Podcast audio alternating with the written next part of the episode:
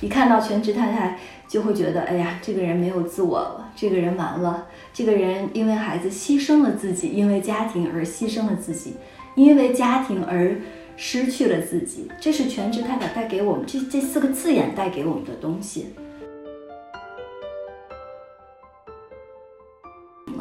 但在这个回归家庭的这一年，我想告诉大家的是什么？我坚持在学习，这个学习。我的对象是孩子，我的对象是家庭关系，我的对象是做饭，嗯，做一顿很好的饭。我的学习对象是艺术，可以画画，可以弹琴。我的学习对象是生命。你的生命并不会因为任何一个一种体验而浪费，只会因为任何一种体验而升温或变得很厚重。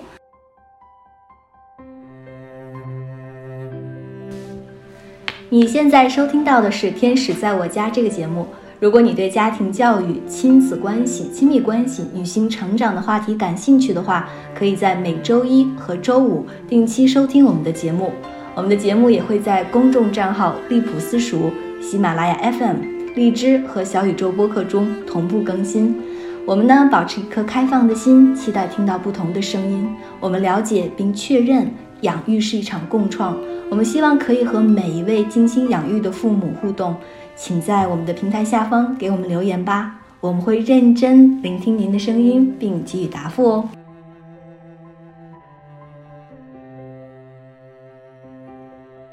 Hello，欢迎大家收听第七期的《天使在我家》，我是 D L。Hello，大家好，我是知月。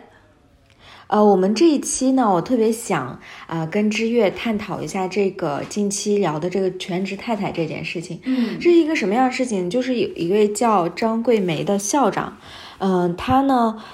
是特别用心的去供出了几个大学生，但是结果看到，嗯，自己的学生呢放弃事业、放弃前途，就是他所说的啊，回家当了家庭主妇，然后呢，他们要过去跟着自己的先生，好像要去给他们捐点钱，好像这么一件事情。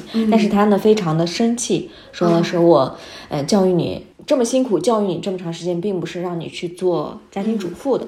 那么就这一件事情呢，引起了整个。网络上，反正所有人的一个探讨是，也就是说，这个全职太太或者家庭主妇，嗯，到底好不好？嗯，对于这位校长，他的意思就是说，你如果当了这样的，那你功亏于你原来所受过的一切的教育。对，嗯，对。所以，其实我是想说，有一个这样的讨论是一件好的事情。我的观点呢是，对于全职太太并没有好坏之分，哦，而且我也特别特别的理解这位校长他为什么会这么说，哦，因为在他的认知范围内，在他所处的环境里面的全职太太的身份和在就是他的这个学生成长为全职太太后的这个身份，他所经历的这种完全不一样，嗯。嗯，在他的认知范围内，全职太太可能处境特别不好，嗯。家庭，呃，就是社会地位也非常的差。嗯嗯，我供你去上学，那你未来，我希望你能够创造一些社会的价值，让你的社会地位更高一点，然后让你成为一个更好的人。而你如果就不去这样，就直接做家庭主妇的话，是不是你这中间的受过的教育都白费了？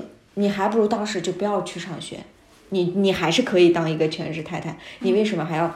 折腾这一圈儿，嗯，去做全职太太，我觉得他的就是出发点是这样的，嗯，然后在他所处的环境，他能他会啊这样去认为，我也觉得是非常正常，嗯，但是把这个观点再从这个角度，再从这个家庭主妇这方面去出发的话，可能他自己的自我体验又不一样。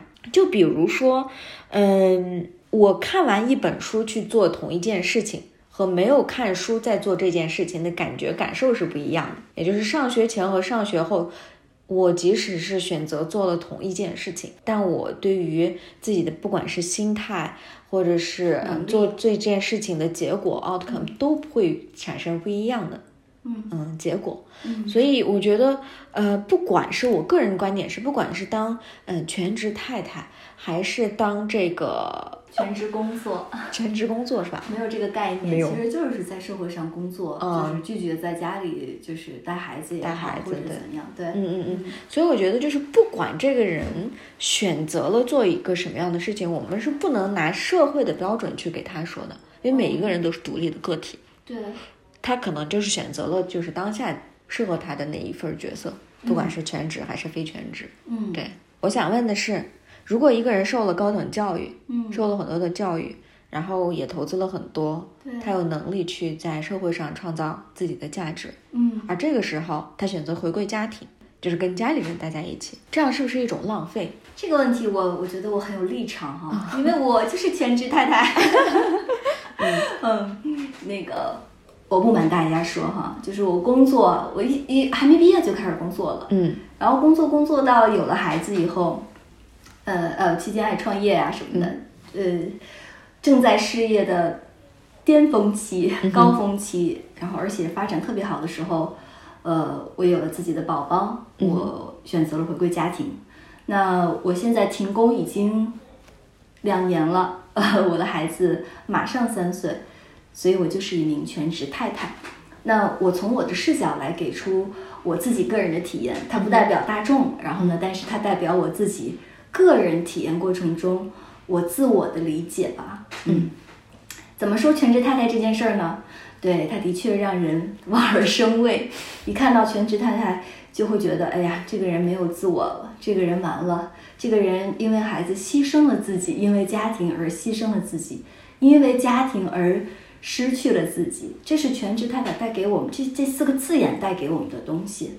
对，然后呃，我们刚才其实讨论的这个出发点，就是这个例子，我曾经也在网上看到过，就是这个嗯，这个教授，就是这个校长他所在的呃地区和他的环境的确不乐观，因为很少有女孩子读书，在我们说的新社会、新世界的这样的一个环境下。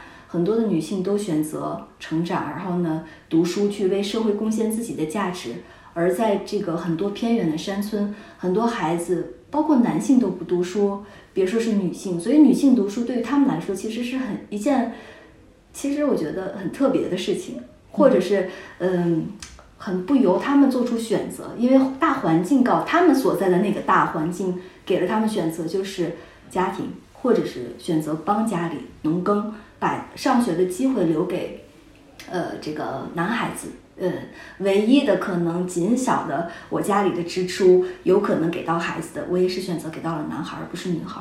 所以这是中国偏远山村现在面临的一个现状，也很棘手。它也是教育者应该去，呃，就是怎么说呢，去去考虑，或者是有可能去发展的一些可能性吧。它是一个我们当下教育过程中所需要，嗯，每一个教育者去承担起来的一个符合中国大环境生命成长的这个。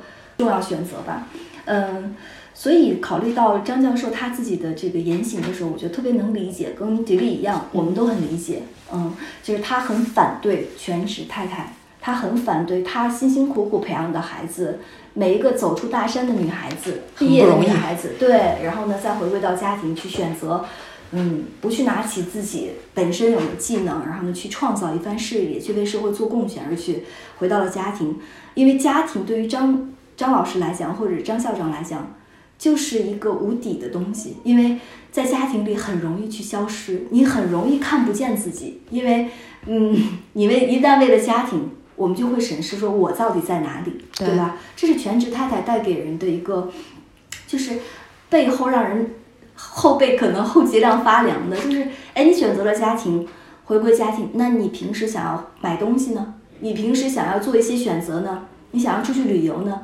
对吧？那当你想要为自己的选择去掏腰包的时候，你没有钱，你怎么去好意思跟别人要呢？好意思跟你的丈夫要呢？嗯，索取这件事情，要这件事情，那不是一个独立女性或新时代女性所有的行为啊，所应该呈现的一面呀、啊，对吧？对，包括甚至是我的妈妈都告诉我说，嗯，女孩一定要有自己的这个独立的经济，一定要自己赚钱。所以我们也能看到，就是越来越多的。不仅仅是 新时代女性，就是我我妈妈比我妈妈稍微年龄小一些的这个女性，都从自己的老家家里出来，来北京打工。孩子可能都大了，然后呢，又出来重新去创造一番自己事业的天地。不管是做什么样的工作，但他们都在为自己的生活在负责。我觉得这也是一个很好的现象。但是有回到我哈，我怎么看全职太太这件事儿？就是我又怎么去理解？全职太太并不可怕，真的不可怕。但是我有我自己的特殊条件，就是我有非常独立的经济基础，然后我自己因为自己的工作，我创造了比较独立的。经济的这个自己支配自己经济的能力，甚至我在未来不工作也没有太大的顾虑，但是我自己，它独特的一个体验吧。但是很多女性现在就是很很好的创业者也好，或者是很有能力的女性，在她们养育之后也回归了家庭，呃，她们也放暂时放下了一段自己的事业，然后选择去养育自己的孩子，或者是选择去更多的时间。陪伴这个家庭本身，我觉得这要从个体而言，它是她自己生命平衡的一段历程。嗯，为什么这么说呢？就是于我而言，我是一个拒绝成为女强人的女性。嗯，我觉得，呃，如果我女女强人了以后，我的家庭的 跟我丈夫的角色就会失衡。所以我当时就打着 flag，我就说我不要成为女强人。但是潜移默化的，我就是在成为女强人，非常神奇。对，当女性。这个意识在觉醒的时候，她很难有的时候去把控自己，因为女性柔可以很柔，但是刚也是极刚的，你知道吗？就是女性坤德的这个力量，咱们去看看大地，嗯，看看这个土哈，就是如果你要拿个呃小小铲子铲也可以铲，你拿个大铁锹刨也这个铲也可以铲，但是你拿个刨子也刨也可以也可以刨，对不对？你拿大。大的挖掘机，各种各样的这些这这些东西都可以挖，是不是？嗯，你可以填埋，你有垃圾了以后，以后可以向大地填埋。这个就是大地，就是女性力量的代表，它包容一切，但它孕育一切，所以它这个坤德的力量是很很强大的。嗯，就是它吞吐的能力，它孕育的能力都是极强大的。我突然好开心啊！对，所以你就能想象女性她有多大的力量。这是女性柔的那一面，所以我之所以为什么说女性的接容、接纳力和包容力是极强的，你从看到大地就可以理解自己了。所以你会突然间觉得，哇塞，我怎么这么有力量？我咋这么伟大？这么棒，对不对？是的，这就是女性的力量。但是女性当她柔的时候，你要知道她可以极刚。你再往地下挖，你一直打地基，一直打地基。你有打不动的地方，对，那是女性极为坚毅的地方。这就是为什么女性可以去生育，可以让自己的骨头，然后完全的打开自己的骨头去孕育，让一个新的新的生命诞生。这是女性独有的这些东西，这是她对于生命最美的诠释。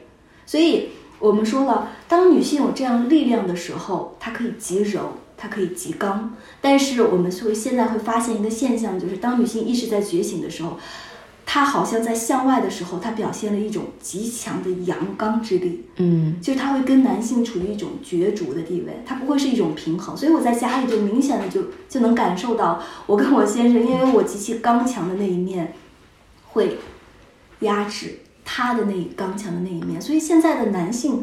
大家如果去看的话，其实就也有点阴柔，就是因为女性的力量在觉醒。所以，当我们说了一种力量势必要向往上走的时候，另外一种力量就要跟它有一个平衡感。嗯，所以，我又回到我自己，我当我感受到这样力量的时候，我选择了另外一种方式，就是因为我也。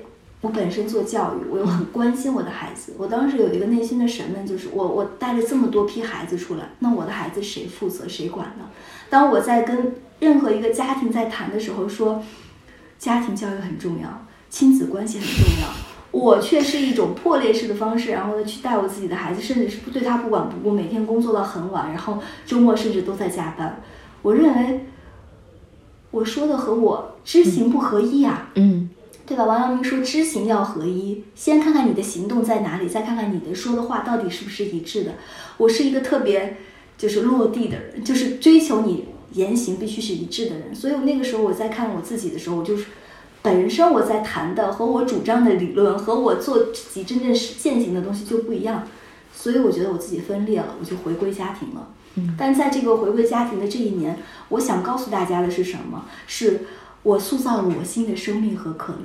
就是当我们社会上有这么多人在诟病全职太太，在抱怨女性的生育压力，在抱怨女性在家庭过程中的自我价值感低，做母亲这个价值感低的时候，我有一天听到一个声音，这个声音特别美好，他说。女性啊，是另外一种生命，你知道吗？她很幸福，她有一次归零的机会，就是她，当她生孩子的那一刻，当她孕育一个生命的那一刻，她归零了。嗯，她有一次生命重启的机会，这个是很多男性都不具备的。所以，当她因为归零这一刻，她的生命得以被重新塑造，就要看自我塑造的力量到底在哪里。他说。回归这几年，你做一些沉淀，你再出来的时候，你可以创造一些你自己甚至都无法想象的东西。哦，当我们都在负面的去看待一些事情的时候，我的生命里收获了一个这样积极、乐观、向上的声音的时候，我很感动。因为你知道，你的实相都是你创造的时候，这是你生命力的代表。当你内心有这样的声音的时候，你这样的去认认同你自己的身份的时候，这样的。这样美好的声音才会进来，所以我当我收到这个声音的时候，我是再一次肯定，全职太太它只是一个概念，我们很多人都被这个概念吓跑了。要知道，全职太太她过去的旧有的意识形态是什么？就是因为孩子，我放弃了自己；因为孩子，我把所有我这一切我的东西，或者是我作为一个个体的独立意识抛弃了。我压倒式的能量投注到我的孩子身上，我的孩子吃喝拉撒，我的孩子好不好？我的孩子要怎么办？我的男，我的这个丈夫应该怎么办？他没有自我了，在没有自我里，全职太太很恐怖，因为她像一株慢，就那种什么爬藤类的，像爬山虎一样的那些植物，她把她的手脚伸得很远，她在家里没有非常好的自我边界，因为她自己消失了。嗯，但是。全职太太已经有了新的一种生命力的代表，就是在全职里，我更好的看见自己。所以我在回归的生命这回归家庭的这这两年，在做全职太太的时候，我坚持在学习。这个学习，我的对象是孩子，我的对象是家庭关系，我的对象是做饭。嗯，做一顿很好的饭。我的学习对象是艺术，可以画画，可以弹琴。我的学习对象是生命，所以我有各种各样上课的机会，我都去。然后并不会因为说我全职太太，我就把所有的精力投注到我的孩子身上，说哇，你是那个中心，我没有中心了。我觉得我们都在画自己的中心。嗯，哎，在这个我们在画自己中心的时候，我在不断的保持独立和向上。我的母亲不理解我。我的妈妈不理解我，说：“哎，你回归家庭还这么忙碌。”甚至我想跟大家说的是，这个忙碌是来自于自我建设的一种忙碌，就是你一直不断的在汲取养料。你像你在，嗯，那种感觉像什么？对，就像一棵大树。你以前是一棵小树，你在摇摇晃晃，你在那些大风里来，大风里去，就摇摆自己。今天说你好，啊，我我朝着这个方向摆一摆；明天说你不好，我考的这个朝这个方向倾斜一下。你。在大风来的时候，你永远在摇摆，你不知道自己的那个场在哪里，因为你太稚嫩、太太弱小了。而在这两年的回归里边，为什么我是生命重塑呢？嗯，就是我向下扎根，就像竹子一样，那几年一直在向下扎根。我的根因为要汲取养料，要成长，来这来自于我生命的意愿。嗯，然后我的根扎得很深，我的根盘旋在我的周围，甚至更伸得更远。然后我的。树干变得更粗壮了，我的意识并没有因为我回归而跟社会脱节了，我变得更独立了。这个独立来自于自我悦纳、自我满足，在现实层面的自我享受。嗯，我不会说依赖于我的先生，说你陪我我就高兴。虽然我在家庭里，我有自己的兴趣，有我自己的爱好，有我自己的场所，有我自己选择成长的空间和方向。大家要知道，这回归这两年非常非常辛苦，因为你不断的在问你自己在哪里，因为在工作中你很容易找到自我，为什么？因为那个自我是别人给你，在合作中你能找到，就是那个是容易的、简单的，非常容易。但是在迷失中，你依然在审视自己，在看到自己的时候，那是很不容易的。因为你在关系中，你很容易建立自我，因为这个关系会带给你自我的那一面镜子。你在工作中，你跟你的同事，你跟你的上级，你跟你的呃其他的合作方等等，你都很容易。但是当脱离这些关系，那个你又在哪里？那是大浪淘沙呀。但是这个是生命的洗礼，其实这也是一个机遇，非常大的机遇。对，所以我那这两年，我不断的问我自己在哪里。嗯，因为我是一个工作狂，你想我一下子不工作了，那种断裂式的，对我来说是多大的内心考验？但是我承受住了，我的生命变得既柔又刚，它不是真正的刚，它是刚里面带着柔，柔里面有着刚，这是一种生命的柔软度，它是有弹性的。所以当我以前刚刚刚的时候，生命嘎嘣就断了，但是我现在的生命是有弹性的，韧性，韧性，这个弹性带给我韧性。是我在承受另外的压力，我觉得那不是压力。嗯，在我承受更多的机遇的时候，我会很审视自己，很落地，很去看到我自己内心真实的那个声音，而不去被这些欲望和外面的诉求带得很远。我不会去被那些东西所牵制和牵绊。所以这个怎么说？这两年呢？嗯，特别特别的珍贵。那这两年这个全职。啊，在全职里，我在全职做自己。我特别想跟大家说这句话，就是在全职太太里，我在全职做自己。我非常好的做了一位母亲，我认同自己的付出，我接纳欣赏自己对孩子的陪伴。嗯哼，但是我并没有消失。哦，我这这个，我我觉得这个就可以当我们题目了。对，对，在任何一种全职状态下，不管你是做妻子也好，你做孩子也孩，你父母的孩子也罢。你做你孩子的妈妈也罢，你做你公司的合作伙伴的一些一个这个合作者也罢，在任何一个角色里，那都只是你的角色。全职太太也只是一个角色。你怎么知道你在做工作的时候，你就在全职做自己呢？嗯，那并没有，对，那是一种更大的迷失。所以我想问问，现在有多少真正工作的人是理解自己的，是对自己满意的？很难。所以我觉得在全职里。全职做自己，嗯，这个是才是真正的全职。如若不然，任何一种全职都是一种自我迷失。嗯，对，说的太好了。其实我觉得，在我们的听众里面，肯定也有很多全职，就像你一样，全职在家，然后又有一些由于在外界的这些声音，会有一种自我否定。但我觉得，呃，通过这一期，希望大家可以看到一个这样的一个可能性。或者是有有这样的一种生活方式，让我们看到全职太太其实它是一种机遇，也是一种自我认识的一个很好的一个途径。因为你在跟你自己相处的时间很多，你跟孩子之间的互动关系，你又可以通过他，又能反过来又看到你自己。所以我觉得，就是大家可以把任何一种角色把它变成一种机会，而并不是一个框住你的束缚。嗯，对吧？对，嗯，呃，要知道，我觉得这是一种体验哈。你的生命并不会因为任何一个 一种体验而浪费，只会因为任何一种体验而升温或变得很厚重。所以我觉得，呃，我想带给大家的祝福和愿景是什么？就是摆脱集体意识带给你的那些概念，别让这些概念束缚了你去尽情去体验你的生命。的机会，因为每一种机遇和体验都是你向你自己生命敞开的一扇门也好，或者是一个机遇也罢，因为你不知道那里面是什么礼物，嗯，所以别害怕生命，别害怕任何一种体验。如果那是你想选择的，带着自己，记得你永远带着自己去体验。嗯，对。今天呢也特别的开心啊，希望大家能喜欢我们这一期。嗯，祝福大家，感恩感恩。